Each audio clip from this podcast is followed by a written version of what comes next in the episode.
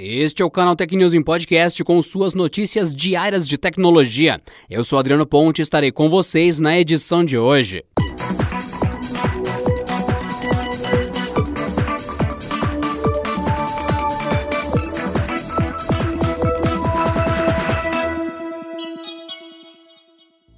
A Positive Technologies, empresa russa especializada em segurança cibernética, revelou uma pesquisa feita recentemente e que envolve invasão de redes locais. Segundo a companhia, hackers de nível básico podem invadir empresas e suas respectivas redes em apenas 30 minutos, fazendo-se valer de vulnerabilidades de software. O estudo, chamado de Teste de Penetração de Sistemas de Informação Corporativa, consistiu em testes externos em organizações nos setores de finanças, TI, combustível e energia, governo, hospitalidade, entretenimento e telecomunicações. A empresa foi capaz de acessar a rede local em 93% das organizações testadas, sendo que em uma delas havia um total de 13 brechas. Pior que isso, só a constatação de que quase todas essas brechas serem de baixa complexidade. Ou seja, até mesmo hackers menos habilidosos poderiam fazer a mesma coisa sem dificuldades. Além disso, em 16% das empresas testadas foram encontrados traços de ataques como web shells no perímetro da rede,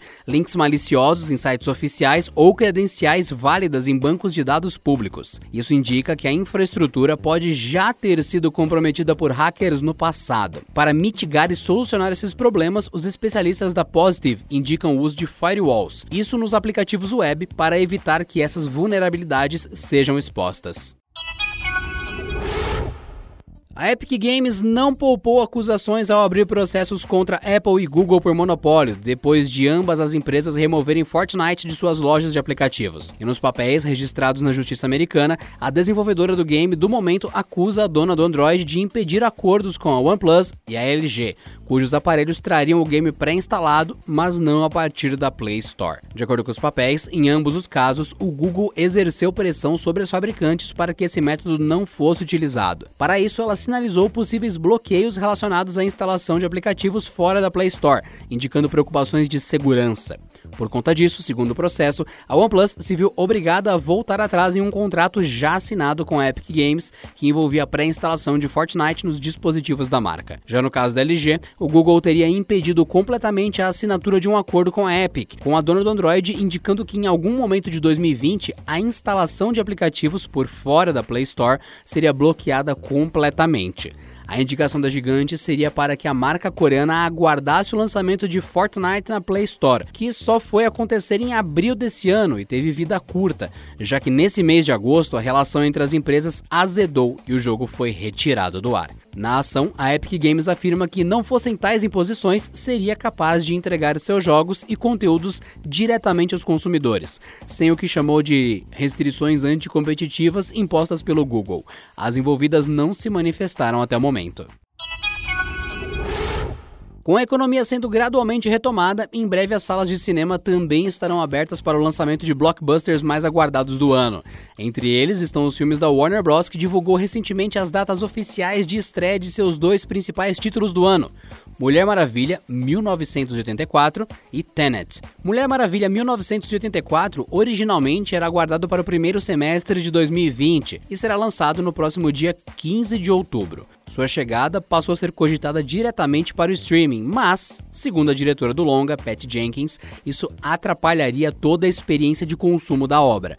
Logo, optou-se pela escolha de uma data mais segura para que o filme pudesse ser acompanhado na telona. O mesmo se aplica aos filmes do Christopher Nolan, cujas produções são mais bem apreciadas nos cinemas, principalmente em formatos como o IMAX. Por isso, o mais recente longa do diretor, Tenet, será lançado no dia 24 de setembro. No entanto, isso ocorrerá apenas apenas se a pandemia tiver regredido.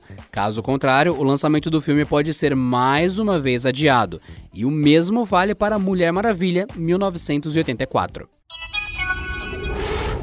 Dentre vários testes que o Google vem realizando com o Chrome, alguns se destacam pelo empenho da gigante das buscas em tornar o seu navegador web mais leve. Com isso, ele consumiria menos memória RAM e bateria dos dispositivos, principalmente notebooks. E um deles, por exemplo, focava em reduzir o timer de ativação do JavaScript para um minuto nas guias em segundo plano, para aumentar a vida útil em até duas horas. Agora, segundo informações obtidas pelo site The Windows Club, a companhia de Mountain View está fazendo experiências com uma meta tag nas linhas de código HTML. Ela é utilizada para que o browser obtenha informações relevantes sobre a página, para que os sites ativem recursos de economia de energia. Ou seja, dessa forma, as páginas que utilizam muitos recursos da CPU e, consequentemente, um aumento do uso de bateria para realizar tarefas como o streaming de vídeo, recomendariam ao Chrome que ative as funções para otimizar a bateria do dispositivo. Entre essas medidas estariam a redução da taxa de quadros e a desaceleração da execução do script, por exemplo. A novidade seria muito útil, por exemplo, para os PWAs, as aplicações que funcionam a partir da web sem a necessidade de instalação de um app no dispositivo. A ideia é que a Google passe a implementar esse recurso nas versões 86 e 87 do Chrome, mas isso ainda dependerá dos sites que utilizam tal configuração no HTML para funcionar. Mesmo após proibir o fornecimento de tecnologias e equipamentos norte-americanos ao Huawei, a sanção dos Estados Unidos à empresa chinesa tinha uma exceção: o suporte técnico de equipamentos adquiridos ou lançados antes do bloqueio econômico. Mas, segundo o jornal The Washington Post, a licença temporária que permitia essa execução acabou na última quinta-feira.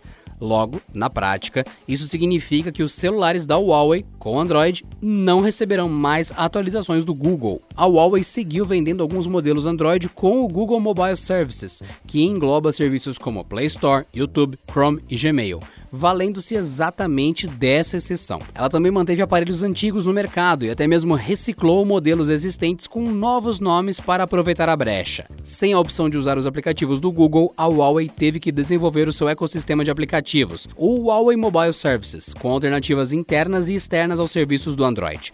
A empresa trabalha ainda no Harmony OS, posicionado como possível alternativa aos sistemas operacionais do Google, o Android, e a Microsoft, o Windows. O Google confirmou que as atualizações de sistema e aplicativos fornecidos para aparelhos Huawei lançados antes de maio de 2019 se devem à licença, mas não comentou sobre futuras atualizações. Já a Huawei se pronunciou, afirmando que monitora a situação. E para você que está acompanhando aqui o Canal Tech News Podcast, não se esqueça, o Canal Tech está concorrendo ao Prêmio Influenciadores Digitais de 2020. Um muito obrigado a vocês que deram a vitória pra gente no prêmio de 2018 e no de 2019. E agora, para essa terceira vez, primeiramente, muito obrigado pelas edições anteriores e pedimos mais uma vez a força de vocês que ouvem aqui o Canal Tech. É só vocês acessarem prêmioinfluenciadores.com.br e votar no Canaltech na categoria Tecnologia Digital. Bora, Canaltechers! E por hoje é só, pessoal. Nos vemos na próxima terça-feira em mais uma edição do Canal Tech News e Podcast. Bom descanso e até lá. Este episódio contou com o roteiro de Rui Maciel, edição de Vicenzo Varim, editoria-chefe de Camila Rinaldi.